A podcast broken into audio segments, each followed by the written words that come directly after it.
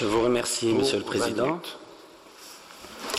Et donc, euh, mon propos portera sur euh, la Commission des libertés et de l'égalité, et notamment sur le rapport qu'elle vient de publier, puisque euh, le thème général de mon intervention sera sur l'expérience tunisienne, sur la, la possible ou pas possible séparation du religieux et du politique, et je vais prendre donc le rapport de la Commission comme exemple.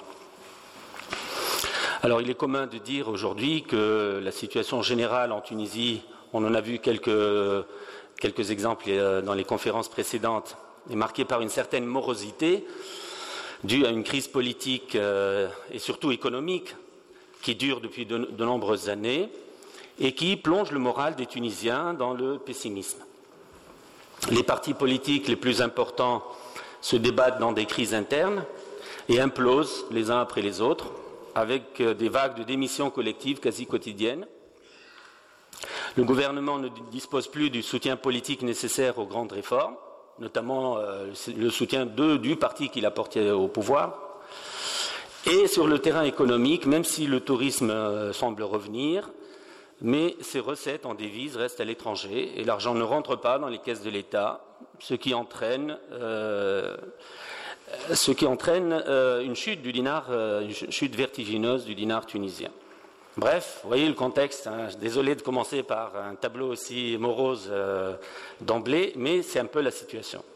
Et c'est donc dans ce contexte difficile qu'apparaît le rapport de la Commission des libertés individuelles. Un peu comme un éclair de soleil, un rayon de soleil dans, dans ce ciel nuageux. Et tout d'un coup, ce rapport semble avoir euh, renvoyé au second plan tous nos soucis économiques et politiques.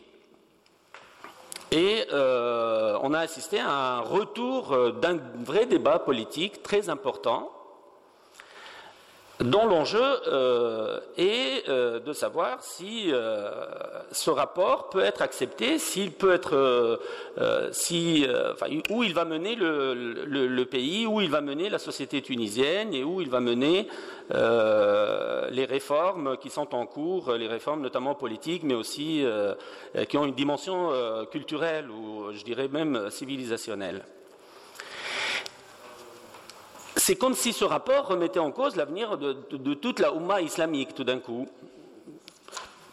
Il a, débordé le cadre national pour euh, susciter des réactions euh, en Égypte, par exemple, euh, en Algérie, partout dans, les pays de la région. les condamnations ou les approbations, d'ailleurs, fusent. Et El Hazar, par exemple, a annoncé avoir retiré la Tunisie de la liste des pays musulmans. La Tunisie semble, avec ce rapport, avoir euh, franchi le Rubicon, avoir euh, vraiment fait euh, un acte absolument inadmissible, intolérable. On a vu aussi un ancien ministre des Affaires religieuses du parti islamiste Nahda, Nordin Khadmi, qui a protesté en disant ce rapport s'oppose à l'identité des Tunisiens telle qu'elle est définie par la Constitution. On voit donc que l'enjeu est très important et qu'il dépasse le, cadre législatif tunisien. Il s'agit de savoir quelle place l'islam peut avoir dans la démocratie tunisienne naissante. je pense que c'est ça l'enjeu. Alors le 13 août 2018, date symbolique de la journée nationale de la femme tunisienne, qui commémore la proclamation par la Tunisie indépendante du Code du statut personnel, voulu par Bourguiba le 13 août 1956, le président de la République prononce un discours, président actuel, assez fort dans lequel il apporte son soutien au rapport de la Commission en affirmant, je cite, Ceux qui affirment que la référence à l'état de l'État est religieuse se trompent lourdement. La Constitution l'a clairement proclamé un État civil. cette Constitution, je n'avais pas participé à son élaboration, c'est nada et c'est une réalité et non une incrimination qui avait procédé avec les autres partis de la Troïka mais aussi d'autres élus, 200 au total, un record, qui l'ont voté. Aujourd'hui, j'y contribue, quelque part, en l'appliquant et en étant le protecteur et le garant. Fin de citation. Le rapport a, donc remis au cœur du débat la question fondamentale du rapport entre le religieux et le politique dans la construction de la démocratie en Tunisie. Il s'agit bien de deux visions qui s'affrontent. Une première vision qui s'appuie sur une, interprétation de une certaine interprétation de l'article 1 de la Constitution qui stipule que la Tunisie est un État souverain, sa religion est l'islam, et une vision qui s'inscrit aussi dans, le cadre de la Constitution, mais qui propose une autre interprétation différente de cet article 1, et qui souligne plutôt que l'État tunisien est souverain, mais qui se réfère aussi à l'article 2, qui affirme que l'État tunisien est civil. Les deux points de vue, à la limite, sont recevables, puisque les deux points de vue s'appuient sur la Constitution. Une Constitution qui euh, donne raison aux uns et aux autres, finalement. Alors, sans revenir aux arguments juridiques, peut-être que ça reviendra tout à l'heure, mais avancés par les deux camps, euh, nous allons plutôt porter l'analyse sur la manière dont ce rapport permettrait de manière subtile et originale de dépasser cet antagonisme justement entre euh, l'islam et la religion de l'État ou est-ce qu'on veut un État civil? Ce, rapport est une sorte de synthèse assez intéressante qui permet de sortir de cette aporie euh, des deux positionnements. Parce que c'est une aporie qui est dangereuse pour la démocratie tunisienne et qui menace, et on le voit euh, régulièrement, des gens qui disent ben, on attend le, euh, on attend le coup d'État, on attend que l'armée prenne le pouvoir. Enfin, il y, a toujours cette hantise que euh, le, professeur Kharairi a parlé le premier soir de cette frontière, de cette ligne de démarcation où les deux camps finalement s'observent et où chacun, et chacun veut l'emporter sur l'autre autour de cette idée de l'islam, religion de l'État ou pas. Et donc, cette manière, me semble-t-il, intéressante et intelligente que le, rapport aborde cette question de la présence de l'islam euh, dans, la, Constitution et dans nos lois se résume en trois points principaux. Un, avancer sur le terrain des libertés fondamentales. Deux, utiliser une nouvelle méthodologie de la réforme. Trois, déverrouiller les blocages de la société tunisienne. Alors je vais commencer d'abord par le terrain des libertés fondamentales. Que nous propose la Commission? Qu'est-ce qu'on a? Quel est le contenu de cette proposition? Pourquoi ça a suscité tant de polémiques? Il y a des mesures phares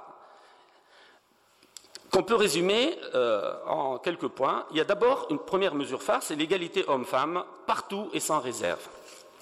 L'une des mesures phares qui a le plus cristallisé les tensions autour du rapport est le principe d'égalité homme-femme, notamment devant l'héritage. Si cette proposition a suscité tant d'opposition, c'est parce qu'elle heurte frontalement un verset coranique qui dit que l'homme doit hériter le double de la femme.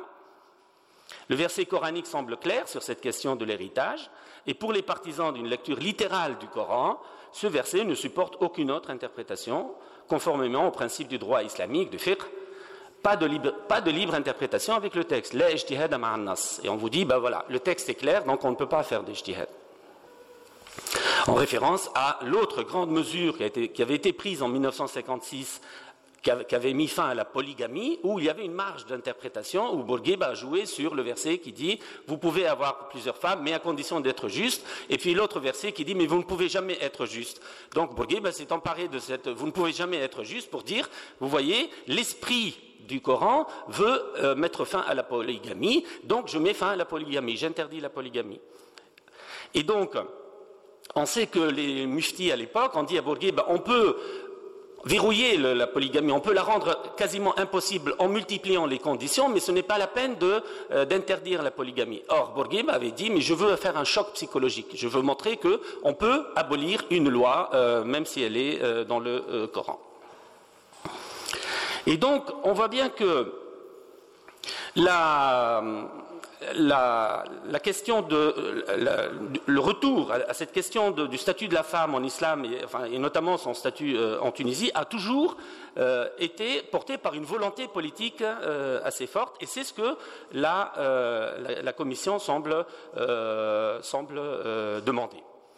Et euh, bien entendu, la, Commission, comme je l'ai dit, elle, pose le problème du statut de la femme, pas seulement euh, au niveau de l'héritage, mais aussi euh, le statut de la présidence de la famille par, par l'homme, qu'elle propose de modifier.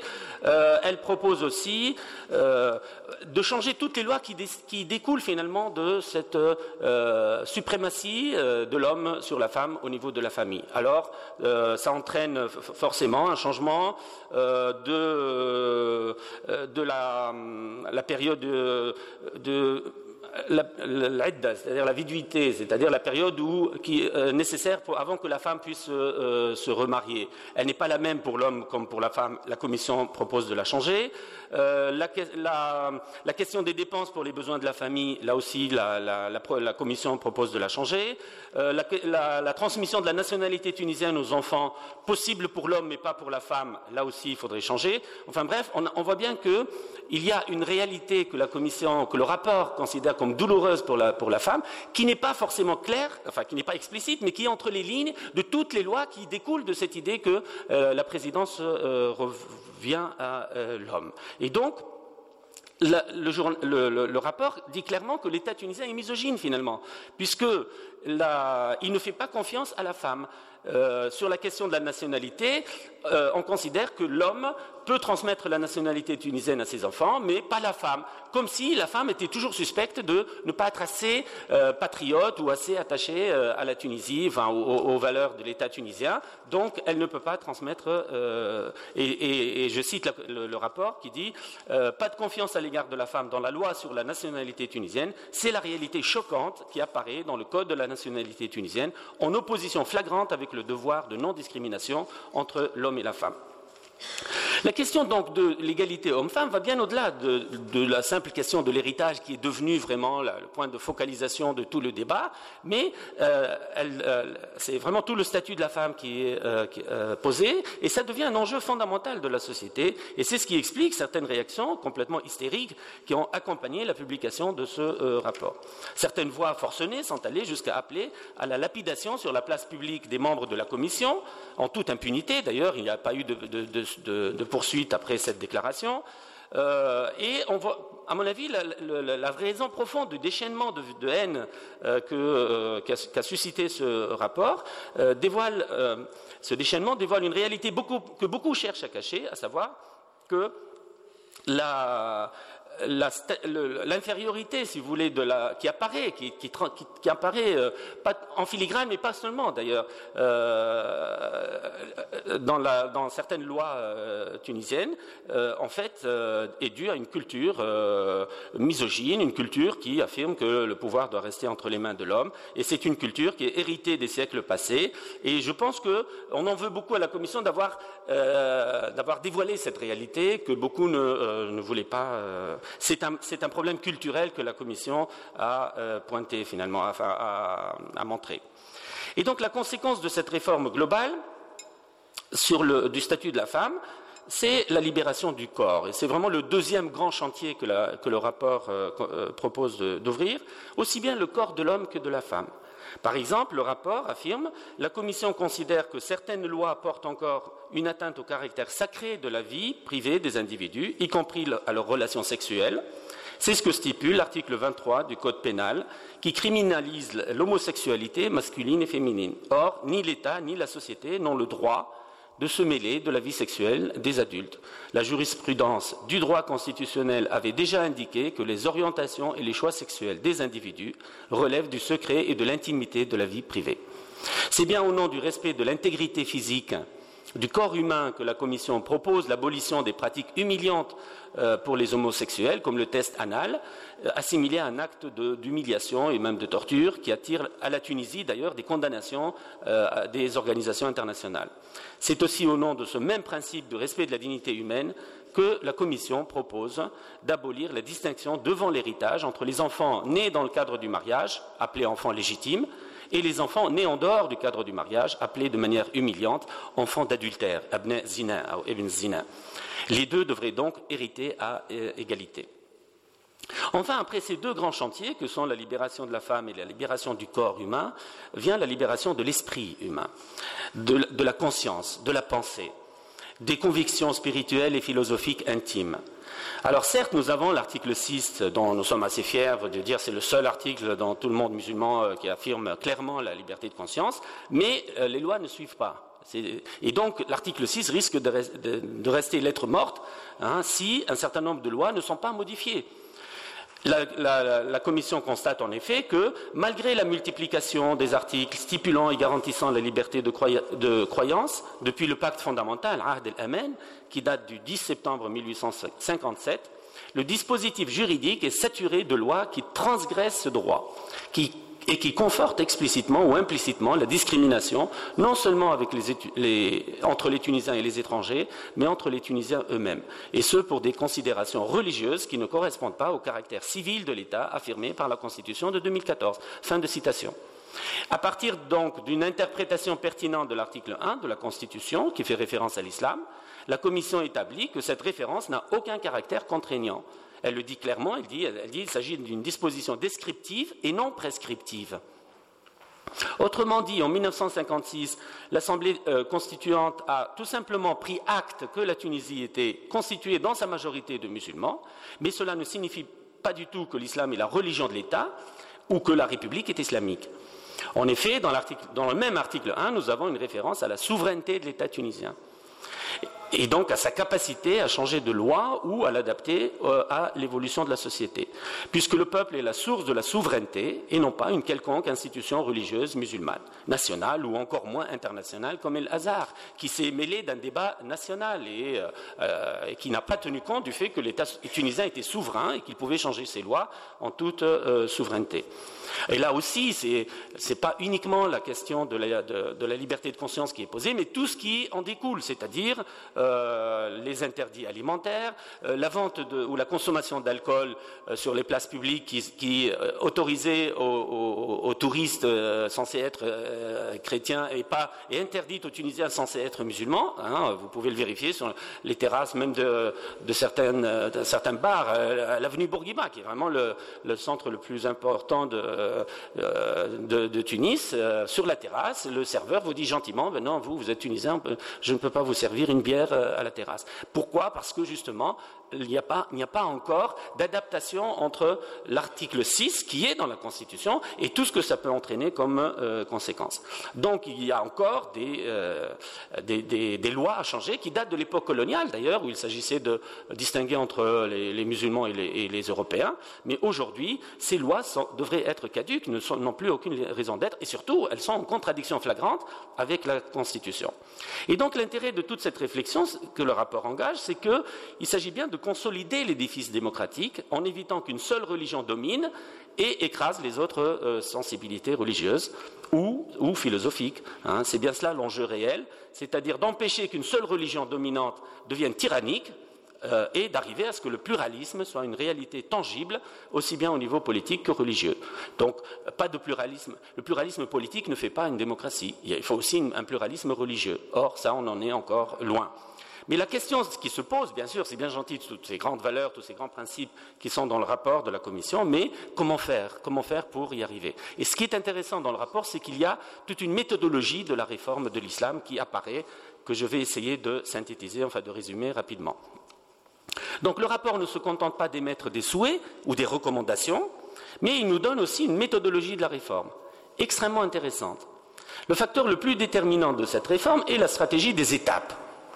Alors pour ma part, euh, j'y vois euh, là une tradition bourguibiste ou bourguibienne de euh, ce que Bourguiba appelait la sieste el marahel, c'est-à-dire on, va y aller, on va réformer, mais par étapes ça, ça s'arrête là, la, ça s'arrête là la, ressemblance avec la méthode de Bourguiba, parce que, comme je vous l'ai dit tout à l'heure, Bourguiba était pour le choc psychologique, donc il n'hésitait pas à, affronter euh, directement certaines lois coraniques, tandis que le, contexte, bien sûr, a changé, et puis la commission, euh, la commission euh, n'est pas faite que de, gens qui, qui, sont inspirés de la méthode de Bourguiba. Mais, mais sur la méthode par étapes, moi je pense que c'était effectivement la meilleure solution à proposer.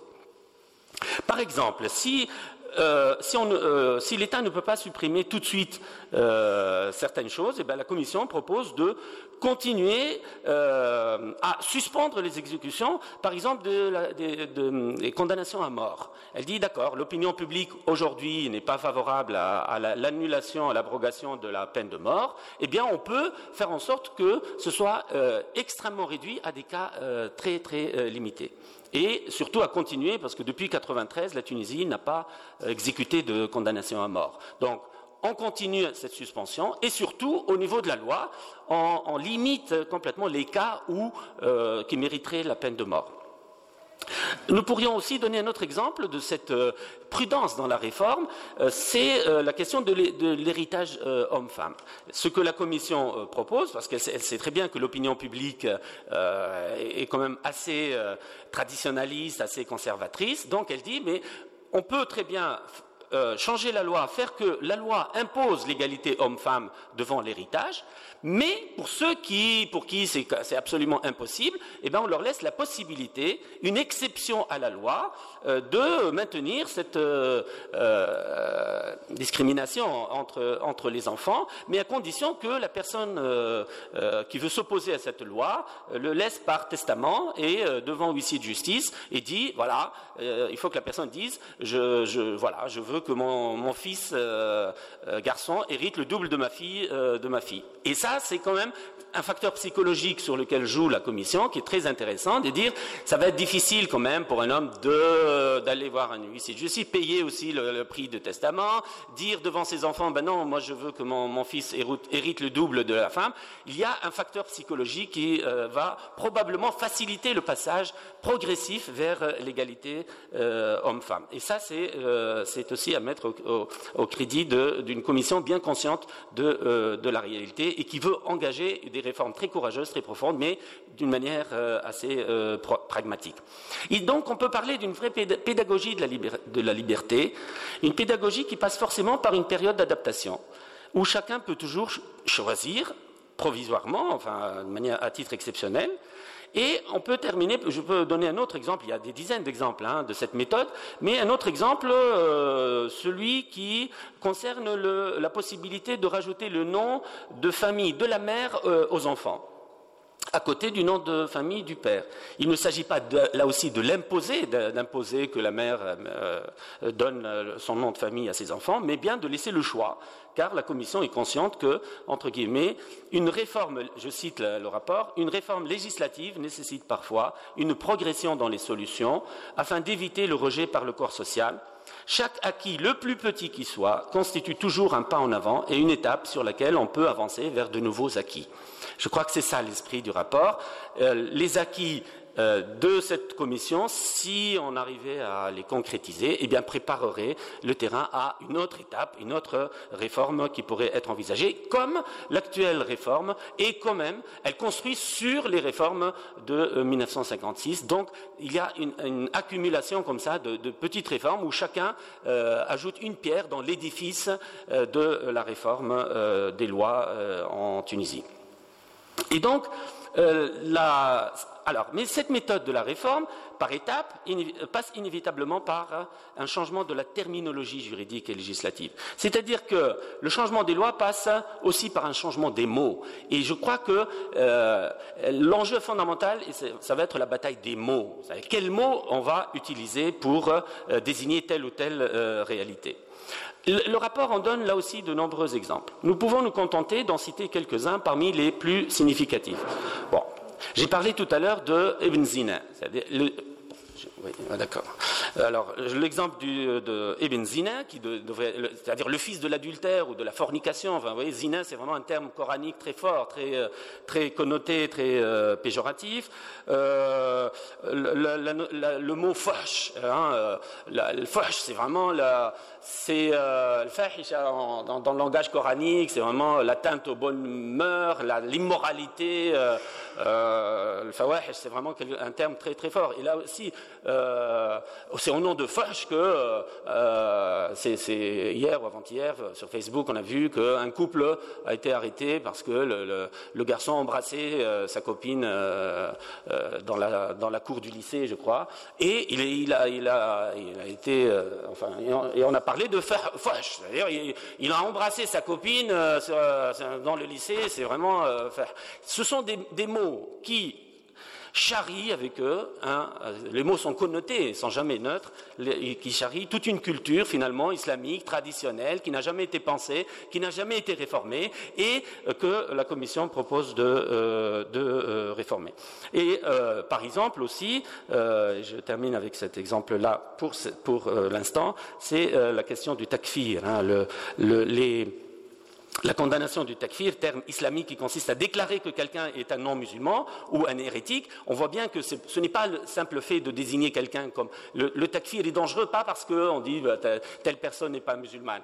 Le takfir est dangereux parce qu'il entraîne la mise à mort de celui qu'on considère comme kafir. Donc le mot kafir devrait disparaître de, euh, notre dictionnaire euh, juridique parce qu'il euh, a des conséquences néfastes. Ce n'est pas, pas, un simple fait de dire il est athée.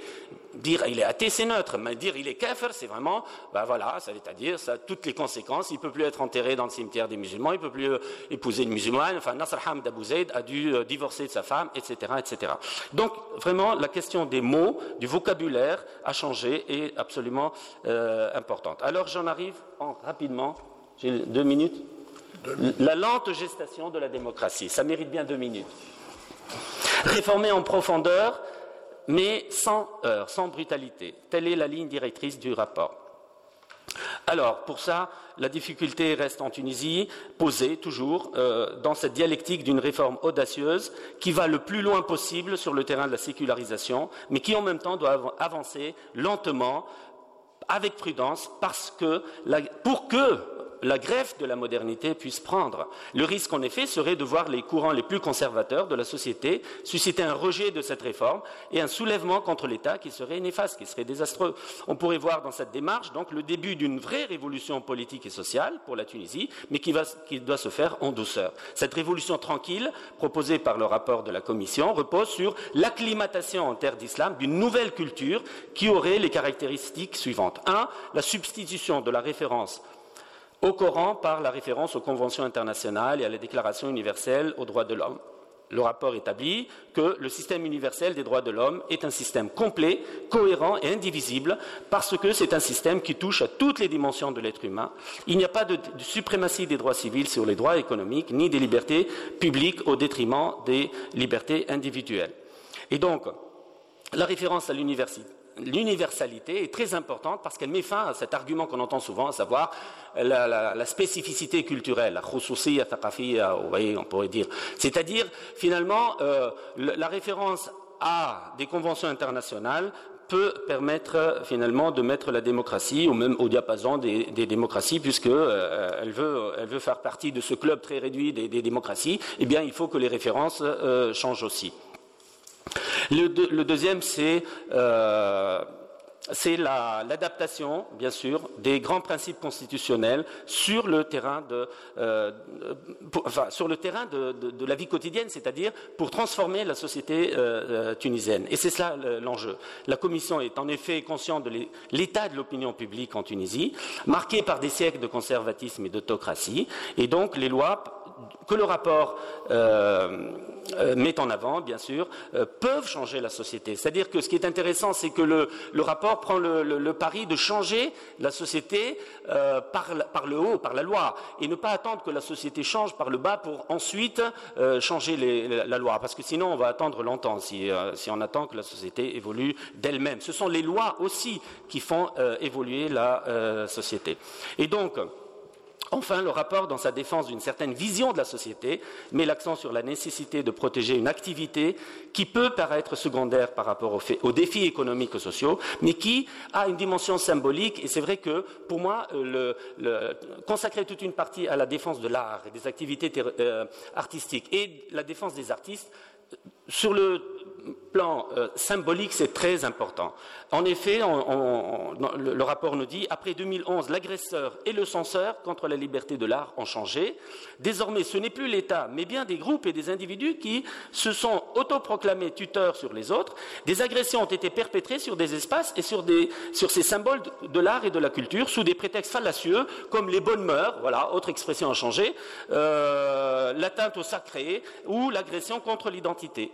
Euh, devant la répétition de ces actes, en infraction des lois qui permettent de sanctionner les agresseurs, la Commission préconise de spécifier explicitement cette liberté au sein du projet des libertés individuelles. Fin de citation. C'est-à-dire que la, création, euh, euh, la défense de l'art est très importante parce qu'aujourd'hui, la dictature ne vient plus du haut de l'État, ne vient plus du sommet de l'État. La dictature, c'est la, j'allais dire, c'est la Ouma, non, je ne vais pas choquer, c'est la, la, communauté, c'est le voisin, c'est n'importe qui dans la rue qui va vous interpeller pour euh, vous imposer la censure. Et c'est important de dire que sur le terrain des libertés individuelles, il faut absolument que, on voit qu'il y a un déplacement de, de la censure et, de la, et, du despotisme. Ce n'est plus, euh, euh, enfin, il continue, le, despotisme continue aussi à venir de l'État puisque les lois n'ont pas encore changé. Mais il peut venir aussi du voisin, il peut venir de la rue. Et, c'est ça qui est important à, préciser et c'est ce que le rapport euh, établit. Et donc la bataille pour la démocratie passe inévitablement par la bataille pour la liberté de l'art,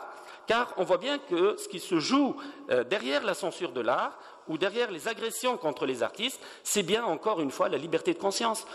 Et c'est bien la problématique de la protection euh, du sacré et du droit au blasphème. Une démocratie, la démocratie, c'est aussi le droit au blasphème. Bien sûr, en adaptant à notre contexte euh, tunisien, je veux bien, mais il faut aussi qu'on sorte de cette idée que n'importe qui peut se mêler des libertés artistiques sous prétexte qu'il est choqué dans sa, euh, il est choqué dans sa sensibilité religieuse. L'art libre, l'art est libre ou il n'est plus. Il n'y a pas de, liberté sans la liberté de l'art. Alors on voit bien que ce rapport, qui répond à un besoin de réaliser un véritable aggiornamento, en quelque sorte, de l'État tunisien, va au-delà d'un simple dispositif législatif, mais qu'il est porteur d'un vrai projet de société démocratique, libéral et progressiste. Comme nous l'avons vu, ce rapport propose de passer à un palier supérieur des libertés individuelles, avec quelques mesures phares comme l'égalité homme-femme devant l'héritage, ou comme l'égalité entre enfants nés dans le cadre du mariage ou hors mariage, ou bien sûr toutes les lois qui concernent la liberté de conscience.